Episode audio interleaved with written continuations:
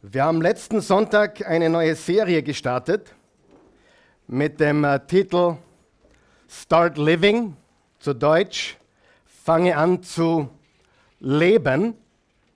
Und wir wollen alle begrüßen, die hier sind vor Ort und alle, die uns online zugeschaltet sind, vor allem diejenigen, die zum ersten Mal dabei sind. Was sind die drei Dinge, die wichtig sind, dass du weißt, wenn du zum ersten Mal da bist? Erstens, bei uns dreht sich alles um Jesus. Zweitens, wir denken biblisch über alles. Das sind die zwei wichtigsten Dinge.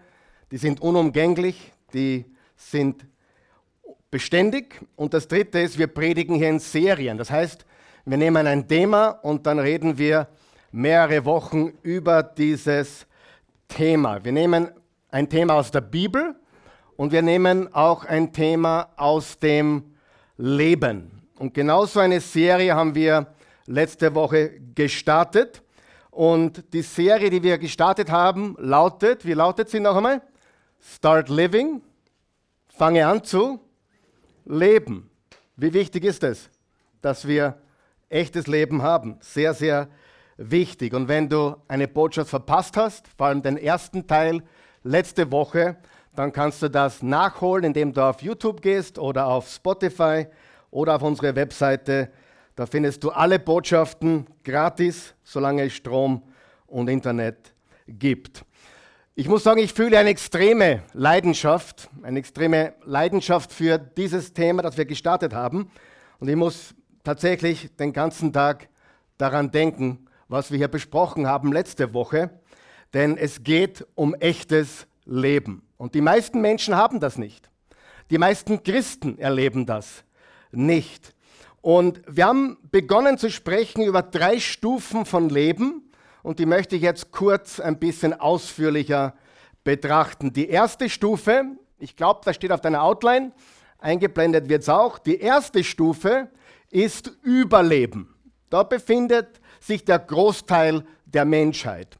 Sie kämpfen ums Überleben, egal ob es in der Ehe ist oder in den Finanzen ist oder in der Familie ist, egal wo es ist, es ist quasi ein Überlebenskampf. Sie kämpfen ums Überleben. Auch gedanklich, mental kämpfen viele ums Überleben. Dann gibt es Menschen, die leben zum Beispiel in Klosterneuburg oder hier in Mödling oder in Guntramsdorf, wo es den Leuten ein bisschen besser geht, manchmal vielleicht sogar zu gut. Und diese Menschen erleben ein gewisses Ausmaß an Erfolg. Was immer das bedeutet, meistens hat es Geld oder Besitztümer oder solche Sachen, aber sie streben Erfolg an und sie haben diesen Erfolg auch tatsächlich in einem gewissen Ausmaß. Ist Erfolg schlecht? Na, um Himmels Willen überhaupt nicht. Erfolg ist gar nicht schlecht. Ich bin froh, dass wir im Westen leben, in der westlichen Welt, im westlichen christlichen Abendland, wo man erfolgreich werden kann. Ist das gut oder schlecht? Das ist gut, ja. Ich bin auch froh, dass wir uns einen gewissen Komfort erwerben können, kaufen können, leisten können. Auch das ist nicht schlecht. Ich werde dazu dann noch mehr sagen. Aber Erfolg ist nicht schlecht. Aber es ist nicht das Ziel. Es ist nicht das Endresultat, das wir anstreben wollen, sondern das Endresultat ist Signifikanz. Das ist ein sehr, sehr bedeutendes Wort und es bedeutet auch tatsächlich ins Deutsche übersetzt Bedeutsamkeit. Sagen wir gemeinsam mal Bedeutsamkeit. Bedeutsamkeit oder Signifikanz würden wir es auch nennen. Hier ist die ganz gute Nachricht. Bist du bereit für die ganz gute Nachricht? Die gute Nachricht ist, wenn du dich nicht erfolgreich fühlst oder vielleicht gar nicht erfolgreich bist, was das Finanzielle betrifft oder die Karriere betrifft oder einfach den Status im Leben betrifft, du kannst tatsächlich die zweite Stufe überspringen. Du brauchst nicht erfolgreich sein im Sinne der Welt, um ein bedeutendes, signifikantes Leben zu leben. Vielleicht hast du eine Oma gehabt, die nicht erfolgreich war, aber sie war extrem beeinflussend, extrem bedeutsam für dein Leben. Amen. Das heißt, du brauchst den zweiten Punkt nicht notwendigerweise. Er könnte dir sogar im Weg stehen auf echtem Weg zu Signifikanz und Bedeutsamkeit. Mein Freund Dr. John Maxwell hat gesagt, um ein bedeutsames Leben zu führen, muss man absichtlich werden. Absichtlich werden. Das klingt ein bisschen holprig in der deutschen Sprache. Man muss intentional werden, auf Englisch intentional. Man muss absichtlich werden, vorsätzlich werden. Man muss bewusst Signifikanz anstreben. Also noch einmal, um ein bedeutsames Leben zu führen, muss man absichtlich werden und ein bewusstes, vorsätzliches, absichtliches Leben führen. Also die zweite Stufe kannst du überspringen, wenn du dich nicht erfolgreich fühlst. Du kannst sofort heute noch, Gott sei Dank heute noch, beginnen, ein bedeutsames, signifikantes Unterschiedmacherleben zu führen. Und der Schlüssel ist der Titel der heutigen Botschaft. Und heute äh, ja, geht es richtig frontal auf uns alle los, nämlich erlöst von mir selbst. Sagen wir das gemeinsam. Erlöst von mir selbst. Weißt du, dass Jesus deshalb gekommen ist, um uns Menschen, uns von uns selbst zu erlösen? Denn wir sind das Problem. Wir sind Sünder. Wir sind die, die es nicht auf die Reihe bekommen und wir brauchen tatsächlich Erlösung von uns selbst. Wenn du ein Jesus-Nachfolger bist, wenn du Christ bist, dann bist du erlöst von deinen Sünden, du bist herausgerissen vom Tod, aus der Finsternis und so weiter ins Licht, ins Leben. Und trotzdem sind viele Menschen Gefangene von sich selbst. Wer kennt Menschen, die gefangen sind von sich selbst? Ne?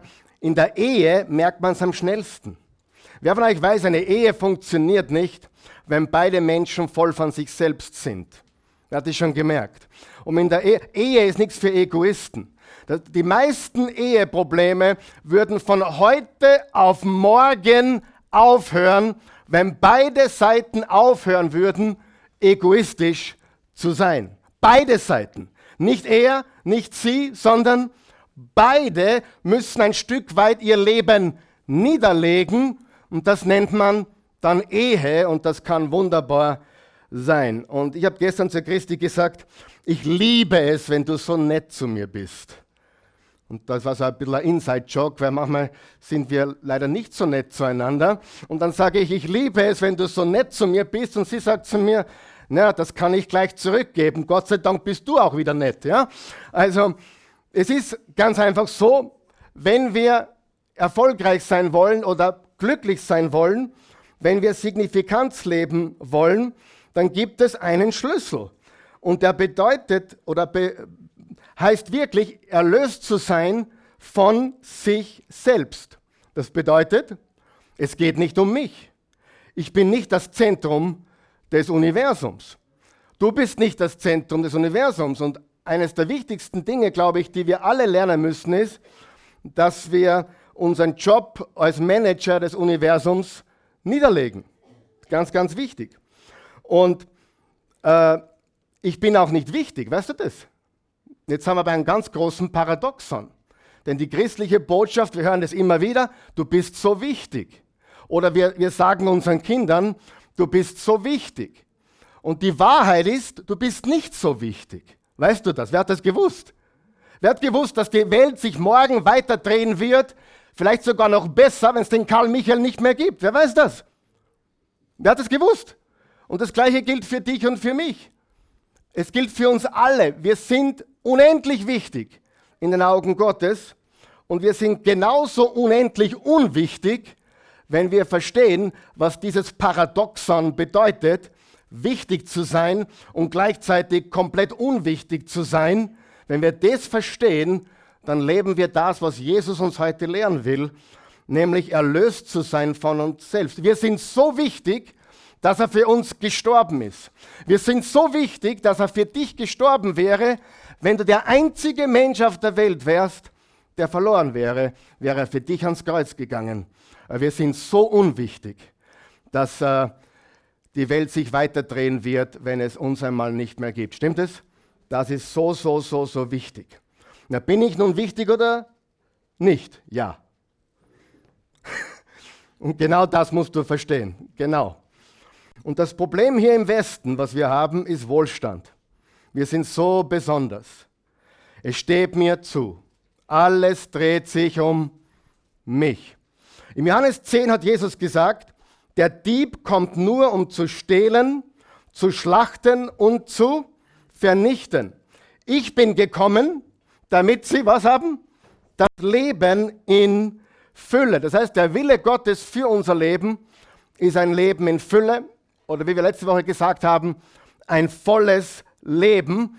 Aber es ist so viel anders, als wir oder die meisten von uns vermuten. Der Weg dorthin ist auch ein anderer, als die meisten von uns vermuten. Jesus hat gesagt, ich bin der Weg und die Wahrheit und das Leben. Niemand kommt zum Vater außer durch mich. Die Frage ist, treffe ich Entscheidungen aufgrund von Wahrheit oder treffe ich Entscheidungen aufgrund von Bequemlichkeit? Wer hat die Evangelien schon mal durchgelesen? Ja? Die meisten von euch. Und wer ist draufgekommen, dass Jesus so ziemlich alles, was wir glauben, auf den Kopf stellt? Zum Beispiel, Jesus sagt wörtlich, wenn du gewinnen willst, musst du verlieren. Er sagt wörtlich, wenn du groß sein willst, musst du klein sein. Er sagt wörtlich, wenn du reich sein willst, musst du loslassen, musst du geben. In Matthäus 16, Vers 25, denn wer sein Leben unbedingt bewahren will, wird es verlieren. Wer sein Leben aber meinetwegen verliert, der wird es gewinnen. Lesen wir das noch einmal laut bitte. Denn wer sein Leben unbedingt bewahren will, wird es verlieren. Wer sein Leben aber meinetwegen verliert, der wird es gewinnen. Damals, du musst was verlieren, damit du das echte gewinnen kannst. Du kannst nicht beides haben.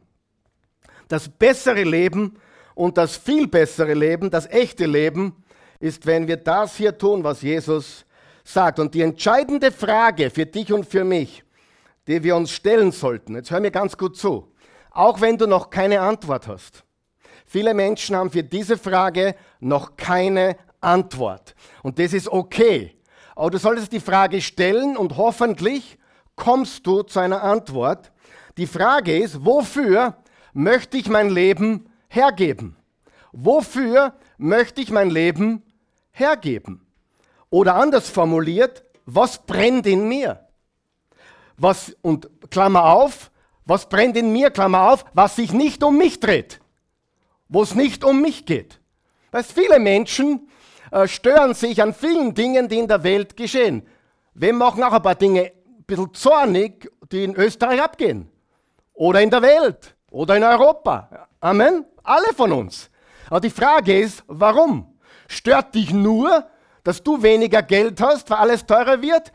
Oder stört es dich, weil einfach für die Menschen Leid da ist?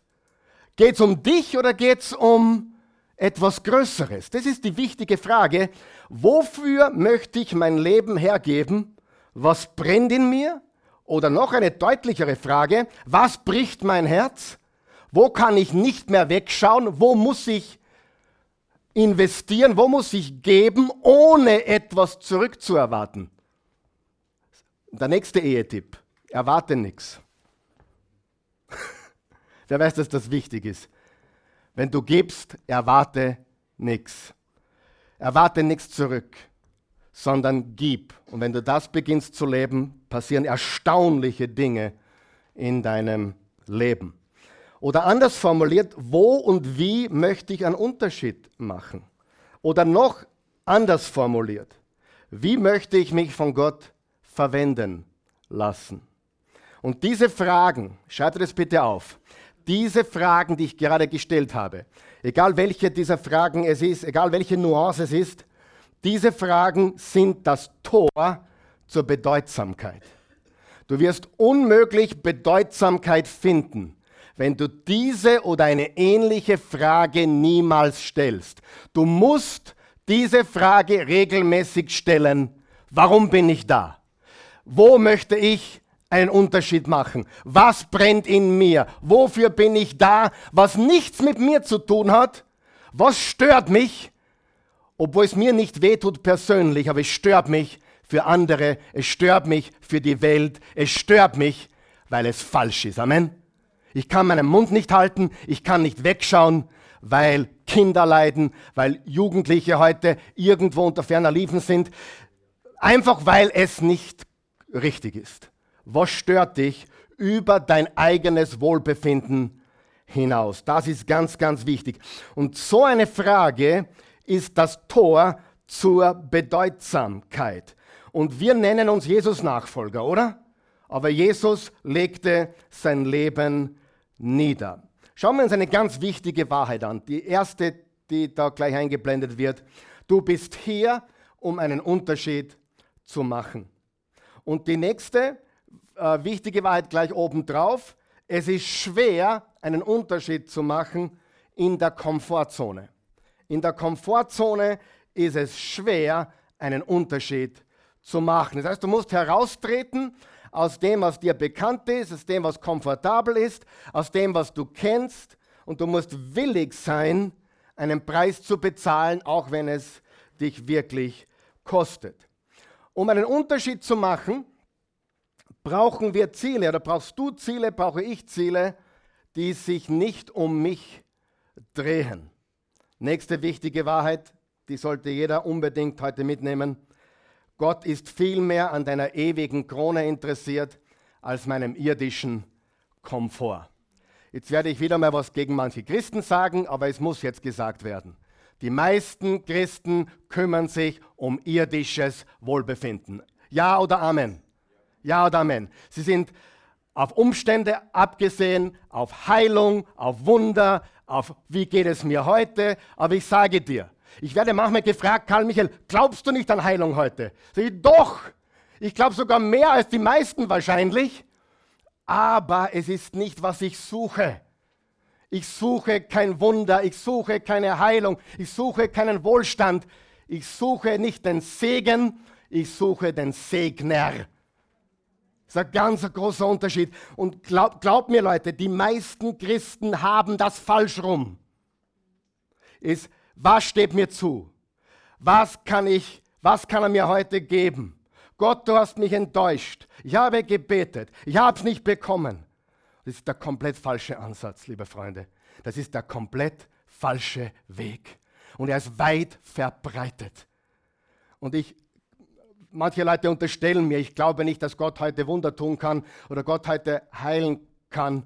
Im Gegenteil, er kann alles aber er tut es nach seinem Willen. Und er ist derselbe gestern, heute und alle Ewigkeit, ob es mir dreckig geht oder gut geht. Ich liebe ihn auf der Höhe wie in der Tiefe. Er ist mit mir, wenn es mir dreckig geht und wenn es mir super geht. Er ist bei mir alle Tage. Ich liebe ihn, ohne etwas zu erwarten. Weißt du, und dann gibt es Christen, du musst mehr von Gott erwarten. Weißt du, was ich sage? Ich erwarte gar nichts von ihm. Er hat schon alles für mich getan. Er hat alles vollbracht. Ich bin auf ewig geheilt. Ich bin auf ewig gerettet. Ich habe ewiges Leben. Sollte ich heute noch abtreten, liebe Freunde, und in der Zeitung wird nichts über mich geschrieben werden, aber sollte dort stehen, Pilsel ist tot, glaub kein Wort, er lebt mehr als je zuvor. Versteht ihr? Ich verstehe manche, was ist unsere Botschaft? ewiges Leben. Warum haben wir so eine Angst vor Mangel oder Tod oder Krankheit? Er ist mit uns. Nichts und niemand kann uns von seiner Liebe trennen in Christus Jesus. Ich suche nichts, weil ich alles habe. Und was willst du jemanden nehmen, der alles hat und nichts zu verlieren hat? Du kannst ihm nichts nehmen. Ich erwarte von Gott gar nichts, weil er schon alles gegeben hat. Er ist mein Hirte. Nichts wird mir fehlen. Weißt du, was die wörtliche Bedeutung dafür ist? Mir fehlt nichts, weil ich nichts brauche. Nicht, ich kriege immer mehr. Das ist das moderne amerikanische Evangelium. Gib mir, gib mir, gib mir. Gimme, gimme, gimme. My name is Jimmy. Typisch American Gospel. Typisch Wohlstandsevangelium. Und das führt letztendlich zum Unglück. Und davor möchte ich dich und vor allem Jesus dich bewahren. Wenn ich könnte dir eine Liste geben von zehn Seiten von enttäuschter Christen. Und ich verstehe enttäuschte Christen nicht. Ich habe meinen Sohn verloren vor 16 Jahren. Und in dieser Phase habe ich mich mehr verliebt in Jesus als vorher. In dieser Phase war mehr bei mir oder habe ihn mehr gespürt als vorher. Und so paradox das klingt, liebe Freunde, die Freude war zum Schneiden da. Der Friede war unaussprechlich, weil ich wusste, er ist die Auferstehung und das Leben. Amen. Wir haben so viel verkehrt. Das werden wir heute lernen. Wir suchen nichts. Wir haben alles. Nochmal, wir suchen nichts. Wir haben alles. Versteht ihr, was ich sage? Wer versteht mich? Das ist ganz, ganz wichtig. Und das ist eine Botschaft, die du selten hören wirst, weil alle Menschen und auch nicht so populär ist, weil alle Menschen wollen immer wissen, what's in it for me? Was ist für mich drinnen? Sie heiraten deswegen, sie haben Kinder deswegen, aber in Wahrheit ist, dass wir nicht für uns suchen sollten, sondern um einen Unterschied zu machen in dieser Welt. Nächste wichtige Wahrheit. Also noch einmal, Gott ist viel mehr an deiner ewigen Krone interessiert als deinem irdischen Komfort. Für die, die es noch einmal hören wollen, Karl Michael Pilsel glaubt, Jesus heilt alle Menschen immer. Manche hier auf der Erde und manche nicht. Aber wenn du an Jesus glaubst, dann steuerst du zu auf einen neuen Himmel, eine neue Erde. Und je früher du bei ihm bist, umso besser eigentlich. So schlecht, umso schlechter für meine Familie, weil ich ihnen fehle, aber umso besser für mich. Amen. Das ist das Evangelium und nicht andersrum. Ähm, in, in der westlichen Welt, wie gesagt, wir können uns Komfort kaufen, wir können uns Komfort leisten. Ich finde das absolut okay. Ich liebe, wer liebt auch Komfort? Sagen wir ganz ehrlich. Ich bin schon ein bisschen ein Komfort-Junkie, muss ich sagen. Das kommt mit dem Alter ein bisschen mehr. Also, auch hier brauchst du mir nichts unterstellen. Ich bin gegen Komfort. Neulich bin ich nach Afrika geflogen und habe natürlich, wie immer, ich kaufe nur die Holzklasse. Ich kaufe nichts anderes, würde mich auch nichts anderes kaufen trauen. Äh, kommt für mich überhaupt nicht in Frage, auch wenn ich es mir hundertmal leisten könnte. Und das Flugzeug war voll und naja, ich habe gesagt, ich muss unbedingt nach Afrika, da warten Kinder auf mich. Nein, habe ich nicht habe ich wirklich gesagt, ja. Ich habe gesagt, da warten Kinder auf mich und ein guter Freund von mir, der Martin. Und ich bin nur vier Tage unten und wenn ich jetzt den Flieger, Flieger verpasse und erst nächsten Tag oder übernächsten Tag mitkomme, dann habe ich statt vier Tage, zwei Tage, dreieinhalb Tage. Das geht nicht. Und dann habe ich der zur Seite geholt, hat gesagt, Herr Pilsel, kommen Sie her. Ich glaube, die Kinder brauchen Sie wirklich habe mir ein Ticket in die Hand gedruckt, erste Reihe 1a. Haben wir gedacht, 1a klingt einmal gut, ja. Ich habe die ganze Nacht geschlafen, aber nicht irgendwie so, sondern flach. Ich bin flach gelegen. Gratis. Ich liebe Komfort. Se seitdem war ich schon ein paar Mal versucht, doch vielleicht einmal ein Upgrade zu kaufen, aber ich werde meiner Linie treu bleiben und es nicht tun. Ja, versteht ihr, was ich meine? Komfort ist okay. Komfort ist okay. Und weißt du, war das Jesus, der das bereitet? Ich weiß es nicht, aber ich habe trotzdem Danke gesagt, weil er hat mich versorgt in dieser Nacht. Das Essen war auch nicht schlecht übrigens. Besser wie hinten. also Komfort ist schon gut, oder?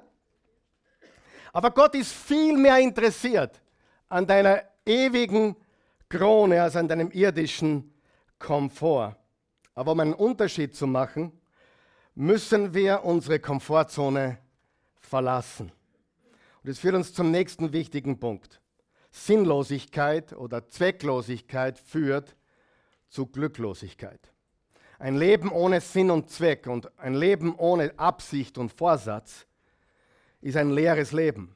Wie ich letzte Woche gesagt habe, Essen, Trinken, Dach über den Kopf und dann kommt schon der Sinn des Lebens. Ohne Sinn des Lebens leben wir nicht. Aber wenn es nur um mich geht, egal wie fit ich bin, egal wie viel ich wiege, egal wie viel Geld ich am Konto habe, egal was sonst, dann verliere ich mein Leben. Wir haben eine Arbeit zu erledigen. Und das kann nicht so bleiben. Und darum müssen wir einen Unterschied machen in dieser Welt. Und die nächste wichtige Frage, die du stellen solltest, ist, wer wird König in meinem Leben sein? Wer wird der König in meinem Leben sein? Irgendjemand wird auf dem Thron deines Lebens sitzen. In Matthäus 20, Vers 28 steht, auch der Menschensohn ist nicht gekommen, um sich bedienen zu lassen, sondern um zu dienen und sein Leben als Lösegeld für viele zu geben. Äh, ich möchte Folgendes nochmal betonen. Wir haben ja gesagt, im Januar setzen sich Menschen Ziele, Neujahrsvorsätze, die Fitnessstudios, die Gyms sind voll. Jetzt bin ich wieder froh, sie sind wieder ein bisschen leerer, wieder mehr Platz für uns, die wir es ernst meinen. Ähm, ich bin voll dafür, dass du Karriere machst, dass du weiter studierst, dass du Geld verdienst, dass du sparst, dass du gescheiter wirst, dass du fitter wirst, dass du weniger wiegst, dass du stärker. Ich bin voll dafür. Ich bin dafür, dass du die beste Version von dir wirst. Und ja, warum? Weil wenn, wenn du eine bessere Vision von dir bist, dann haben andere Menschen mehr von dir. Stimmt es? Ich möchte zum Beispiel fit sein. Ich möchte meine Urenkel und Ururenkel noch kennenlernen. Ich möchte da sein, wenn meine Enkelin Großmutter wird. So ein Ziel, was ich habe. Ein bisschen vermessen, oder? Aber ich glaube, das geht sich aus. Sollte nichts passieren, was ja sein kann. Ich bin ja nicht, äh, ich tue nicht äh, mir anmaßen etwas. Aber wenn du bereit bist, jetzt kommt ein wichtiger Punkt, wenn du bereit bist, dich als Mittel zum Zweck zu positionieren, also nicht Selbstzweck, sondern Mittel zum Zweck, ein Zweck, der nicht bei dir endet, dann erlebst du ein Leben, das wirklich Leben ist. Die meisten Menschen haben sich selbst zum Zweck, Selbstzweck, aber wir sind nicht der Zweck, wir sind ein Mittel zum Zweck. Herr, verwende mich, verwende mich heute. Wer betet das auch jeden Morgen? Verwende mich, verwende mich. Nicht ich, mich, meiner, mir, ich brauche, ich brauche, ich brauche, das ist übrigens ein kleiner Satz im Vater unser, gib uns heute unser tägliches Brot. Wir beginnen mit Vater unser, geheiligt werde dein Name, dein Reich komme, dein Wille geschehe, wie im Himmel so auf Erden. Dann geht es um Vergebung, dann geht es um führe mich nicht in Versuchung, dann geht es wieder um dein Reich und dein, deine Herrschaft und Herrlichkeit. Und dazwischen haben wir einen kleinen Satz, gib uns heute unser tägliches Brot. Du musst bereit sein, dich als Mittel zum Zweck positionieren. Verwende mich, Herr. Und jeder hier weiß, was ich meine. Jeder hier weiß, was ich meine. Weil du wahrscheinlich schon gesehen hast, bei deinen Vorfahren, was passiert, wenn man es nicht in den Griff bekommt. Wer hat seine tragische Geschichte schon mal erlebt? Wo Vater gestorben ist, Opa gestorben ist und letztendlich bis zum allerletzten Tag drehte sich die Welt um eine sehr kleine Welt, nämlich die eigene. Wer hat so, so schon gesehen? In der eigenen Familie. Tragik. Familien gehen kaputt. Amen. Alles ist hin. Du kennst das. Schreib dir den nächsten Satz auf, das ist sehr, sehr wichtig. Voll von sich selbst sein frisst dich letztendlich auf. Voll sein von sich selbst frisst dich letztendlich auf. Es wird dich niemals füllen. Vollsein von sich selbst wird dich niemals füllen.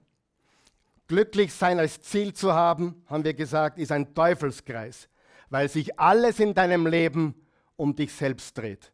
Und dann letztendlich macht es dich sehr unglücklich. Warum? Wenn du auf der Glücklichjagd bist, dann brauchst du das nächste Abenteuer. Du gehst von Abenteuer zu Abenteuer. Du gehst von Bett zu Bett, von Kick zu Kick, von High zu High, von Beziehung zu Beziehung, von Erfahrung zu Erfahrung. Frage, wie endet das? Wie endet das? Wer weiß, wie das endet? Ja, aber 35, 33 Jahre sind es jetzt. 33 Jahre verheiratet ist so schwer. Weißt du, was schwer ist?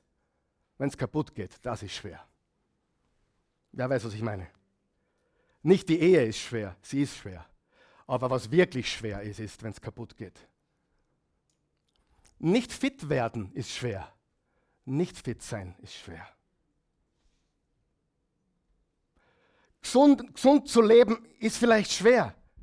Wer von euch weiß, ungesund leben ist noch viel schwerer. Treu zu sein ist vielleicht schwer. Außer wenn du ein Superheiliger bist, hast du keine Probleme, so wie ich. Spaß. Treu sein ist nicht leicht, aber untreu sein ist schwer, schwer, schwer, schwer, schwer. Amen. Verstehen, was ich sage? Ganz, ganz wichtig. Es kostet alles etwas. Jesus nachfolgen kostet. Jesus nicht nachfolgen kostet viel, viel mehr. Ja? Wenn die Ehe nicht funktioniert, dann ist es richtig schwer. Aber wenn sie funktionieren soll, ist es auch nicht leicht. Aber du weißt ganz genau, was schwerer ist. Oder? Habe ich recht? Ganz, ganz wichtig. Und voll von sich selbst sein frisst dich auf. Und von einer Erfahrung zur nächsten zu laufen. Ich habe eines gelernt, es ist nie genug. Wann reicht es? Nie. Es reicht nie. Warum? Weil in dir etwas ist, ein Vakuum, das geschaffen wurde für mehr, für mehr als dich. Voll sein von dir, sich selbst frisst dich letztendlich auf. Jemand, der voll ist von sich selbst, ist nicht voll, ist eigentlich leer. Stimmt es? Ja, dein Bankkonto kann voll sein. Vielleicht füllst du ein paar Bankkonten sogar. Du füllst vielleicht dein Bett jede Nacht mit wem anderen. Du füllst vielleicht ein paar Häuser. Du füllst vielleicht ein paar Garagen voll, klumpert. Aber letztendlich bist du leer. Und dass das Leben nicht dasselbe wie Besitz ist, ist klar, oder? Das Leben ist nicht dasselbe wie Besitz. Wenn du ein neues Auto hast, was du gerade Cash bezahlt hast, und du wirst überfallen und jemand wird dir das Auto wegnehmen und halt eine Pistole an, an der Hand, an, an die Schläfe, sagst du nicht nur, aber ich habe es gerade gestern gekauft, das darfst du nicht machen. Nein, dein Leben ist um so viel wertvoller als alles, was du besitzen kannst, richtig? Und das weißt du erst, wenn wenn es dann so weit ist. Vorher, vorher merkst du das nicht. Und jetzt kommt dann das Ultimative. Jetzt werden wir uns dann Jesus anschauen noch einmal. Das Ultimative, was Jesus uns sagt. Wer weiß, was ein Paradoxon ist? Ein Paradoxon. Zum Beispiel weniger ist mehr. Was? Weniger? Mehr? Ist ein Paradoxon. Ich habe eine Definition aufgeschrieben. Ein Paradoxon ist eine scheinbar widersprüchliche Aussage, die sich bei sorgfältiger Betrachtung als wahr herausstellt. Zum Beispiel hat Jesus gesagt, Füllen geschieht, indem ich mich entleere. Zunehmen geschieht durch Abnehmen. Johannes der Täufer hat gesagt, in Johannes 3, Vers 30, er muss zunehmen, ich muss abnehmen. Jesus hat gesagt, wenn du gewinnen willst, musst du bereit sein zu verlieren. Wenn du mehr sein willst, musst du weniger sein. Wenn du groß sein willst, musst du klein sein. Wenn du bedeutsam sein willst, musst du aufgeben. Hat Jesus gesagt, stimmt das? Ja oder nein? Freunde, wir reden vom echten Leben heute. Wer weiß, dass das alles stimmt, was ich sage? Dem kannst du auch nichts dagegen sagen. Das, das ist unbestritten, dass das wahr ist. Menschen, die nur auf sich schauen, enden wo? Leer. Ja oder nein? Komplett leer. Und das ist das Problem der meisten Menschen. Das ist das Problem der meisten Christen. Das Problem der meisten Eheleute. Ich, mich, meiner, mir, wir vier. Das ist das Problem, liebe Leute. Jesus sagt, willst du gewinnen, musst du verlieren. Ich habe jetzt einen neuen Trick herausgefunden bei meiner Frau. Wir haben jetzt gesagt, wir werden jetzt wieder öfters ausgehen, daten. Es ist jetzt wirklich zu kurz gekommen mit den ganzen Weihnachten und dann Neujahr und dann waren wir alle ein bisschen angeschlagen und Enkelkinder und so weiter. Und bei uns ist immer die Sache, wo gehen wir essen hin? Wer kennt das? Uh. Und ich bin ja eher der Zurückhaltende, wie ihr merkt, oder? Und die Christi ist eher die, die Dominante, ja? Habt ihr schon gemerkt? Nein, es ist umgekehrt, nur wenn es jemand nicht wissen sollte. Äh, es ist so, dass ich dann nicht sage, wo fahren wir hin, wo fahren wir hin, wo fahren wir hin? Und I don't know. I don't know. Wer kennt das auch bei den, bei den Frauen? Ich weiß nicht. Ja, gibt es eine gescheitere Antwort, ja oder nein? Ich weiß nicht. Und dann frage ich dreimal nach, wo fahren wir hin? Ich weiß immer noch nicht. Wer weiß, was ich meine? Ja oder nein? Und dann entscheide ich halt. Takes a man to make a decision, right? Braucht ein Mann eine gescheite Entscheidung zu treffen. Na, was glaubst du, wie lange wir das vorgehalten hat? Wir gehen nur hin, wo du willst. wer, wer, wer weiß, was immer. Aber wie, wer versteht mich? Männer, helft's mir.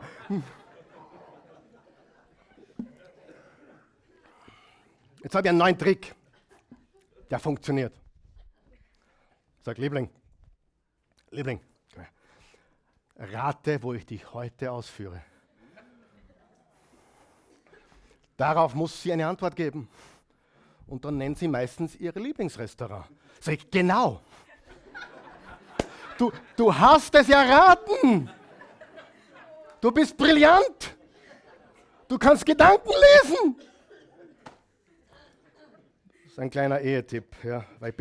Schon langsam, du, nach 35 Jahren werde ich Experte schon langsam. Oh, na, ich glaube, ich bin immer noch Amateur.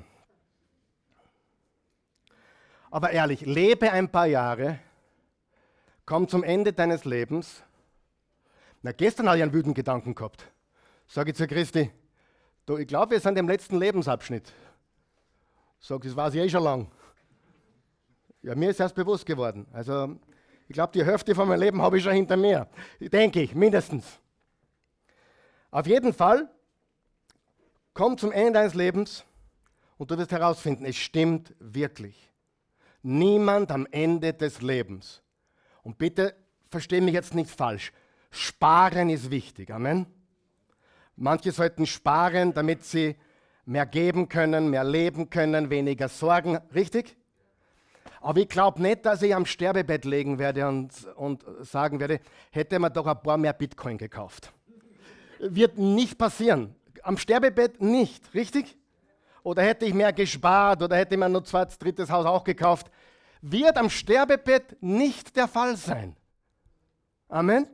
Das muss ich mir bewusst machen. Am Sterbebett wird ganz anders, andere Sachen relevant sein. Wo sind meine Allerliebsten? Wer, wer, hat profi uh, wer hat profitiert von dem, dass ich da war? Wer hat profitiert von dem, dass ich da war? Dass ich dieses so kurze, vergängliche, kurze Leben leben durfte, um anderen Menschen was zu geben? Das ist die Frage, die wir uns stellen sollten, oder? Sie laut Jesus, und wir reden hier über Jesus, richtig? Wir reden nicht über ein Motivationsseminar oder irgendeine Persönlichkeitsentwicklung. Wir reden über Jesus. Und laut Jesus, jetzt schnall dich an, und du wirst es entdecken, wenn du die Evangelien liest, laut Jesus zeigt sich die Jesus-Nachfolge durch Selbstverleugnung nicht Selbstverwirklichung. Ich sage das noch einmal. Nicht Selbst, äh, Selbstverleugnung, nicht Selbstverwirklichung. Also nicht durch Selbstverwirklichung wirst du jemand, sondern durch Selbstverleugnung wirst du jemand. Und das hat Jesus komplett auf den Kopf gestellt. Amen. Komplett auf den Kopf gestellt. So wie vieles in dieser Welt. Und leider westliches Christentum ja, ich muss mich besser machen, ich muss, ich muss, keine Ahnung alles, was ich werden muss. Und ich sage dir, es ist andersrum. Aber ich komme gleich zu was ganz Wichtigem, nämlich jetzt. Bist du bereit? Wenn du das lebst, wirst du besser, wirst du stärker, wirst du reicher, wirst du gesünder, wirst du mehr Frieden haben, mehr Freude haben. Warum? Weil diese Dinge ein Resultat sind. Was ist glücklich sein? Was ist glücklich sein? Wer möchte glücklich sein? Frage. Drei von euch, super. Wenn du glücklich sein willst, das habe ich letztes Mal gesagt, dann mach glücklich sein nicht zu deinem Ziel. Hör auf damit. Es darf nicht dein Ziel sein. Wenn dein Ziel ist, ich möchte glücklich sein, ich will glücklich sein, er muss mich glücklich machen, sie muss mich glücklich machen, wirst du es garantiert nicht. Aber wenn du sagst, Herr, verwende mich, einen Unterschied zu machen, zu geben, zu investieren, für andere da zu sein, meine Frau glücklich zu machen, ihn glücklich zu machen. Was kann ich heute für ihn tun? Wie kann ich meine Frau heute beglücken? Wer von euch weiß? dann bist du richtig glücklich. Ich hätte jetzt ein paar praktische Beispiele, die erspare ich euch. Aber auch im Bett stimmt das. Vor allem auch im Bett. Wenn sie glücklich ist, dann bin ich der glücklichste Mensch auf der Welt. Amen. Schaut's nicht so geschamig. Halleluja. Ist so oder nicht? Es ist hundertprozentig so. Hundertprozentig so. Und das müssen wir verstehen. Folge Jesus, du wirst besser. Folge Jesus, du wirst glücklicher. Aber es ist nicht das Ziel, sondern es ist das Ergebnis. Es ist das Resultat. Es ist ein Beiprodukt. Markus 8, Vers 34. Jetzt sind wir da und dann bin ich gleich fertig. Vers 34. Wir reden über echtes Leben. Start living, fang an zu leben. Wer wird heute auch schon anfangen zum Leben? Heute.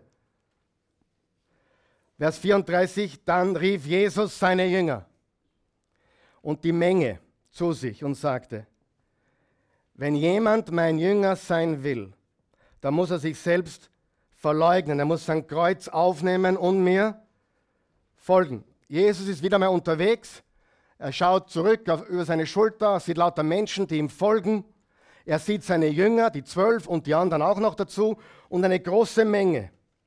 Und er weiß ganz genau, was für Art von Menschen die sind. Nämlich, was habe ich davon, Leute? Wer kennt diese Leute? Was habe ich davon, Leute? Warum, warum sind sie Jesus gefolgt? Lies einmal Johannes Kapitel 6.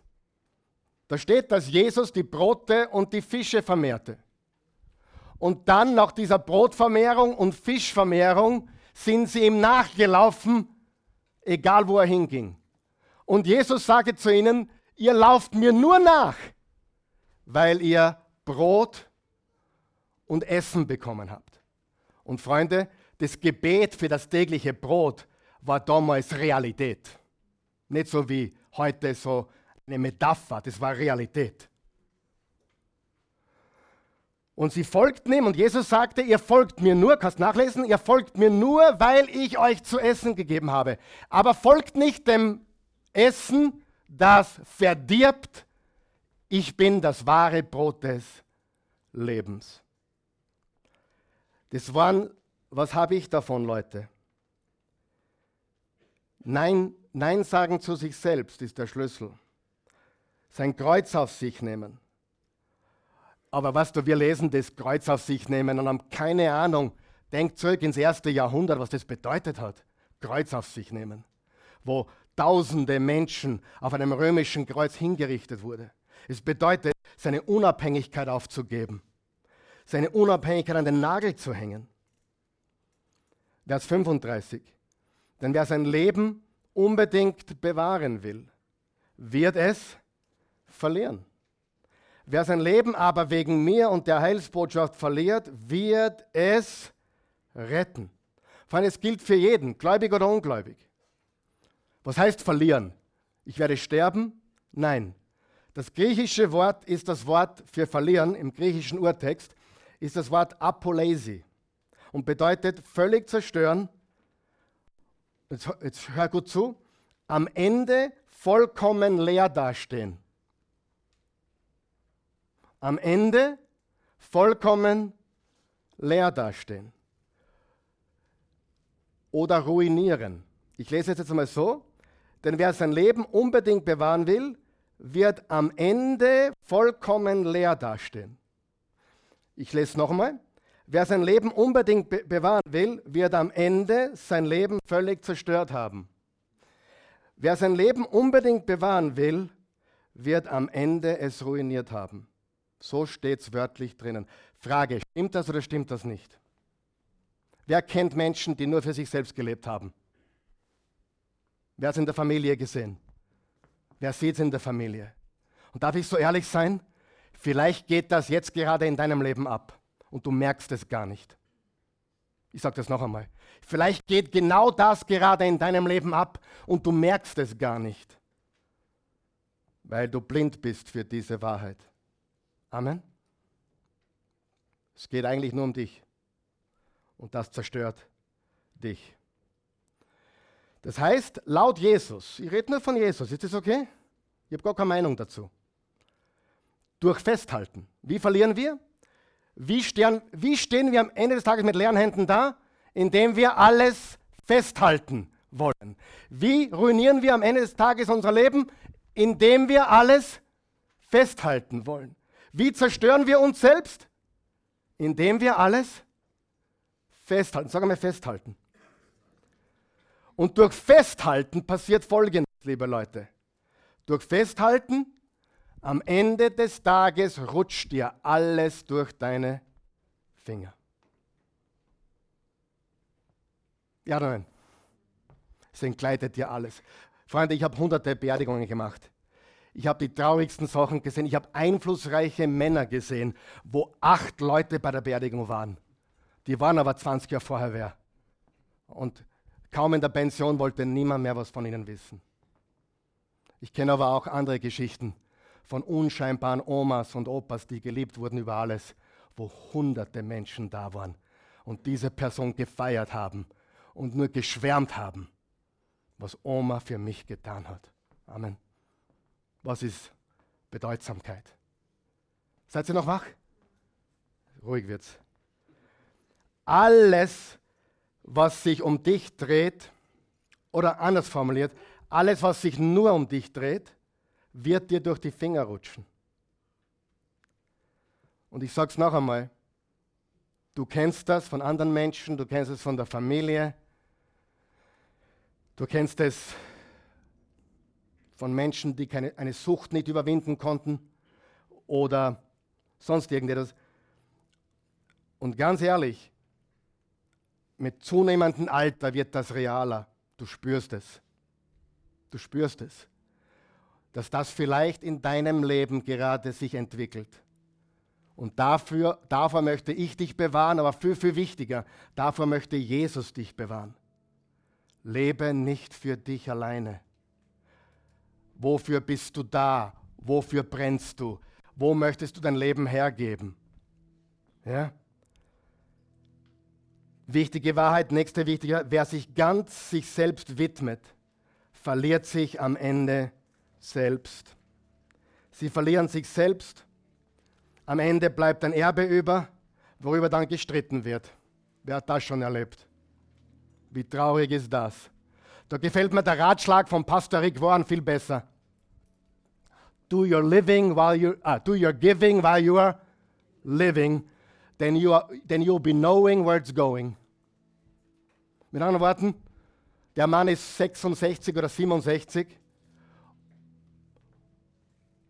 hat ein bisschen was zu vererben und hat das alles schon erledigt.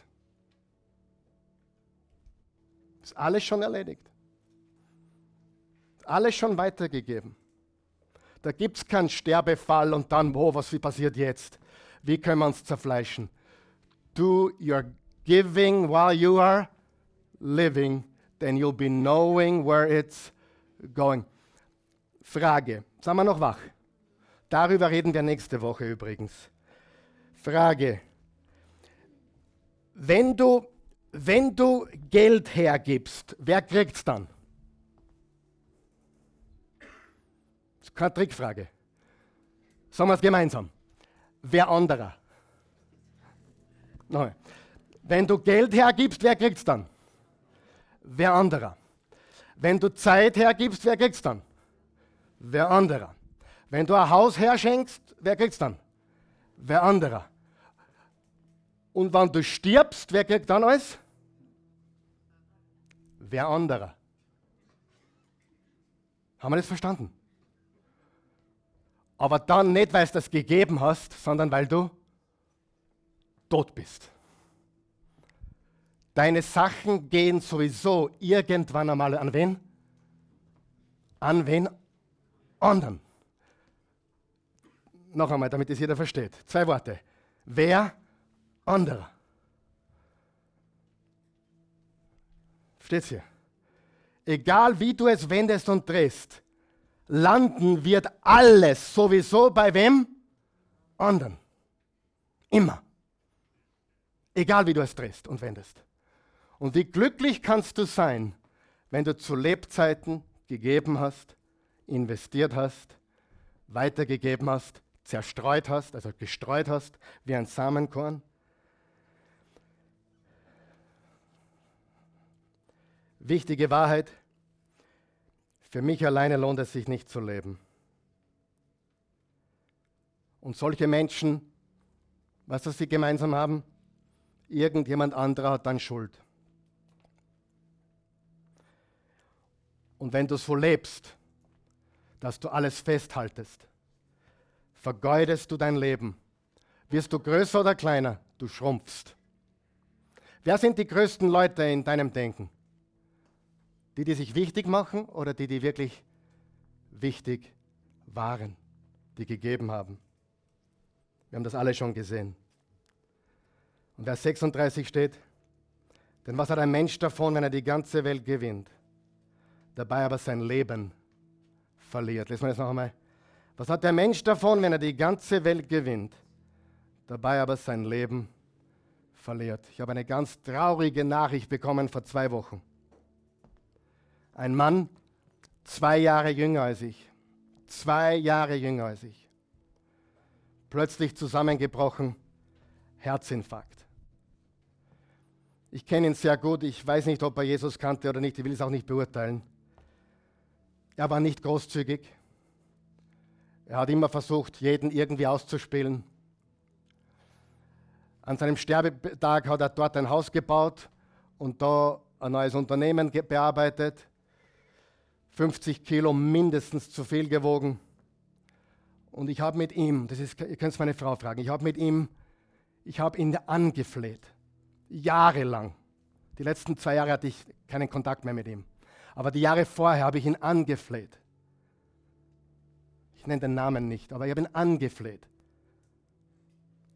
Markus, er heißt nicht Markus, er heißt anders, aber Markus, bring dich in Order. Bring dich in Order. Du, du, du, du fallst einmal tot um. Du wirst keine 50, wenn du so weit. Ich habe ihm das mit 43 gesagt, mit 44. Und nicht, weil ich böse bin, sondern weil ich ein Freund für ihn war. Ich habe gesagt, Markus, bitte. Und egal, was er getan hat, es ging nur um Geld und Frauen. Es ging nur um die irdischen Dinge und das hat er ausgelebt bis zum Exzess. Ich habe gesagt, Markus, bitte. Und dann eines Tages, dann war er schon im Krankenhaus vor Jahren, da ist er wieder auferstanden von den Toten halbwegs. Und dann hat er mir voll stolz gezeigt, seine Tablettenschublade. Wer kennt die? Und sage ich, sag ich, Markus, um Himmels Willen, gut, gut, dass du das geschafft hast und die Tabletten nehmen kannst. Aber das ist nicht die Lösung. Du musst etwas tun. Du wirst tot umfallen. Ich weiß es. Ich habe ihn angefleht. Ich habe ihn angefleht. Jetzt hat er eine Frau und zwei Kinder und zwei Enkelkinder, die Tag und Nacht weinen. Hoffentlich geht es ihm besser, ich kann es nur hoffen. Aber ich sage dir, es ist vorbei, das Haus gehört jetzt wem? Anderen. Das Unternehmen gehört jetzt wem? Und auch wenn es die Familie ist. Aber auch die werden gehen und dann gehört es auch wem? Anderen. Irgendwann gehört es immer wem anderen. Und der Mann glaubte, er kann das Leben ausspielen. Es geht nicht. Du kannst es nicht ausspielen. Wer die Entscheidung trifft, sein Leben herzugeben, der streut es wie Samen, der, der gibt. Und Paulus hat es auf den Punkt gebracht. Er hat gesagt, wir sollen einander vergeben, einander annehmen, füreinander sorgen, einander ermutigen, einander uns unterordnen, einander dienen, einander versorgen. Jetzt haben wir beim Titel meiner Botschaft. So erlöst man sich von sich selbst. Ist es nicht wahr? Jetzt rede ich von mir. Übrigens, heute predige ich direkt zu mir. Ich brauche die Predigt vielleicht am allermeisten. Ist es nicht wahr? Unsere schlimmsten Momente im Leben, wo wir richtig uns Probleme machten, waren Momente, wo sich alles um uns selbst drehte. Weil sich alles um mich drehte.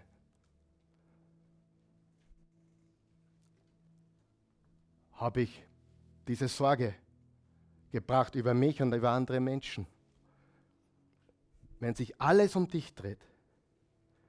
Und vergiss noch etwas nicht, bitte.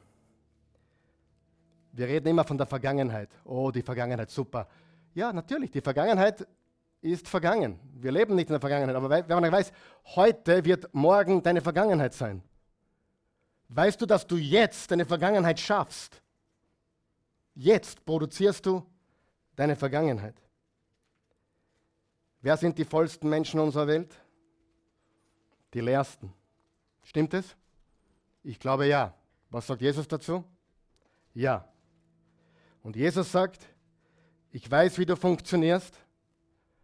Wenn du gewinnen willst, musst du verlieren. Wenn du groß sein willst, musst du dich klein machen. Wenn du befördert werden willst, musst du dienen. Wenn du glücklich sein willst, musst du andere glücklich machen. Ich weiß, wie du funktionierst. Ich habe dich gemacht. Du rettest dich, du erlöst dich, indem du die Entscheidung triffst, dass sich nicht alles um dich dreht. Viele von uns Christen sind weit davon weg. Und einige hier sind gar keine Christen oder noch nicht. Und du sagst, na, endlich sagt einmal jemand, was eh klar ist. Also eigentlich, wenn du jetzt kein Christ bist, vielleicht denkst du, naja, genauso stellen wir Jesus vor. Geben. Aber muss man Christen wirklich sagen, dass man so zu leben hat? Willst du die, willst die traurige Antwort hören? Ja, muss man. Muss man. Sie verstehen Leben nicht. Sie, sie glauben, Leben ist nehmen. Leben ist, ich muss Gott für mehr glauben. Na, musst du nicht. Du brauchst auch nichts mehr erwarten von ihm. Du hast alles. Ich bin versorgt, ich bin geheilt, ich bin stark, ich bin gesund. Ich bin alles durch Christus. Er hat am Kreuz gesagt, es ist vollbracht. Amen. Es ist vollbracht. Aber hier auf der Erde spielt nicht alles nach meinem Wunsch. Es ist kein Wunschkonzert. Und wenn Menschen das behaupten als Christen, dann sagen sie dir ein falsches Evangelium. Amen. Ja, wir sind keine Gemeinde, die, die dir das sagt, damit du dann sagst, naja, super, äh, jetzt weiß ich, Jesus ist mein, mein, meine Selbsthilfe. Nein, ist er nicht. Er ist nicht deine Selbsthilfe. Er ist dein Erlöser, dein Retter. Er hat für deine Sünden bezahlt. Das hat er alles schon getan. Und er hat dir ein Leben gegeben in alle Ewigkeit. Lies die Bibel fertig. Das Problem ist, dass die meisten Christen die Bibel nicht fertig lesen. Da steht, dass keine Träne mehr da sein wird, kein Leid. Alles, was wir auf der Erde erleben, wird dann weg sein. Aber nicht hier. Sag einmal, nicht hier. Dieses Leben ist nicht leicht. Jesus nachfolgen kostet, ihm nicht nachzufolgen kostet viel mehr. Du rettest dich, du erlöst dich selbst, indem du die Entscheidung triffst, dass sich nicht alles um dich dreht. Es geht um sehr, sehr, sehr, sehr viel. Und genau da machen wir nächste Woche weiter. Wer Ohren hat zu hören, der höre. Amen. Leben. Leben auf den Kopf gestellt. Der Titel nächste Woche wird sein, ein Leben mit wirklicher Bedeutsamkeit. Letzte Woche war ein volles Leben. Heute war erlöst von mir. Und nächste Woche wird sein ein Leben voller Bedeutsamkeit. Amen. Stehen wir auf.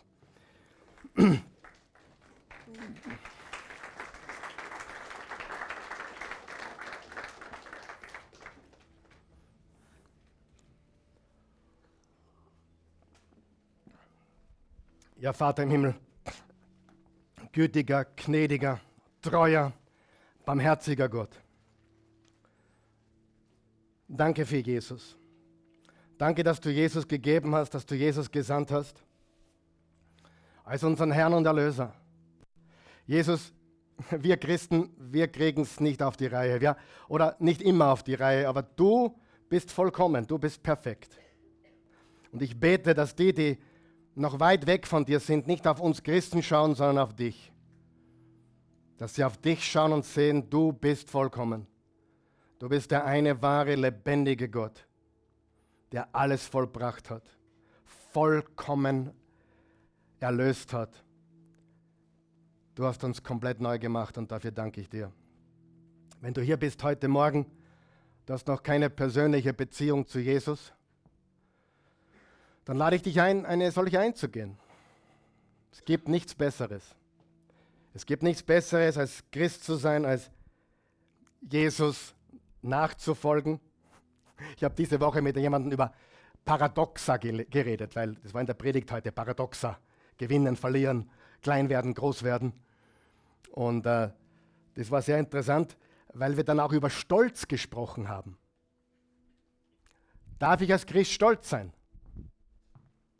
Ja. Und? Nein. Ja, was stimmt jetzt? Ja. Darf ich stolz darauf sein, ein Jesus-Nachfolger zu sein? Bin ich stolz darauf, Christ zu sein? Bin ich stolz darauf, mit der besten Frau auf der Welt verheiratet zu sein? Bin ich stolz darauf, wunderbare Kinder zu haben? Bin ich stolz darauf, euch meine Freunde nennen zu dürfen? Seid ihr stolz? Nein, stolz sein, verstehst du? Stolz sein, Jesus zu gehören, ist, hey, ich trage mit Stolz, dass ich zu Jesus gehöre. Amen. Aber der, der, der, der böse Stolz, einer von den sieben Todsünden, ist das Gegenteil von Demut. Und das ist tödlich. Amen. Das Leben ist so voller Paradoxer. Und was wir heute gelernt haben, ist ein Paradoxon. Leben bekommst du, indem du es aufgibst. Glücklich wirst du, indem du es nicht suchst. Erfüllt wirst du, wenn du den Heiler suchst, nicht die Heilung. Amen. Ich suche den Wunderwirker aus Galiläa, nicht die Wunder. Ich suche ihn. Und was passiert dann? Mir fehlt nichts.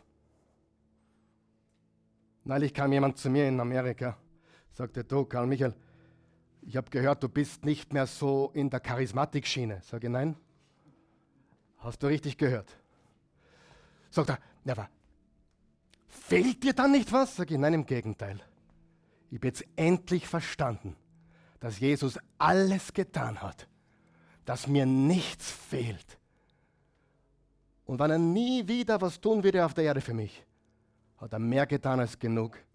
Und ich freue mich auf das Leben mit ihm jetzt, jeden Tag und auf die Ewigkeit. Ob ich 60 werde, 53 oder 93, mein Leben gehört ihm.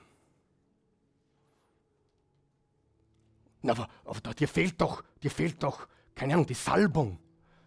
Sag ich, nein. Ich habe genauso viel Heiliger Geist wie du. Hast du Jesus?